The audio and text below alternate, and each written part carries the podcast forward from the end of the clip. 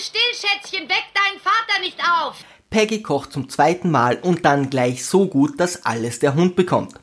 Manchmal schauen sie in den Schuhladen und lachen Daddy aus. Na ja, alle Kinder tun das. Die Kinder sind aus dem Haus und Als Auftritt beginnt.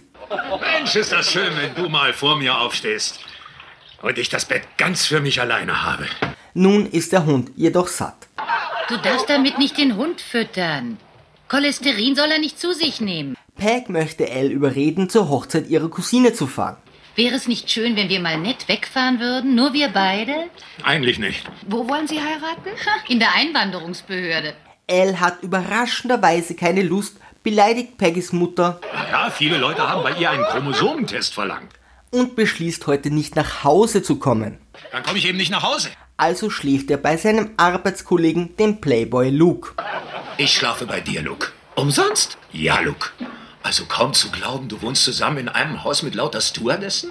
Kaum in der Junggesellenbude angekommen, stehen zwei Stewardessen vor der Tür. Du lässt ihn nicht bei dir einziehen, bevor er sich nicht mit dir verlobt. Danke, Lou. Willst du mit mir ins Schlafzimmer? Luke bekommt die eine, die andere geht auf Al los. Einmal kam ich ins Cockpit und da sah ich sie auf dem Schoß des Piloten sitzen. Sie hat ihm geholfen, den Vogel zu fliegen. Wissen Sie, Sie haben sehr starke Unterarme. Ja. Sicher vom vielen Runterspülen. Ich bin nicht wie meine Schwester. Ich will einen Mann, der mich ganz fordert. Ich bin äh, verheiratet und habe Kinder. Das ist okay. Al sieht nur eine Lösung, kauft eine blonde Perücke, rast heim und nudelt Peggy ordentlich durch.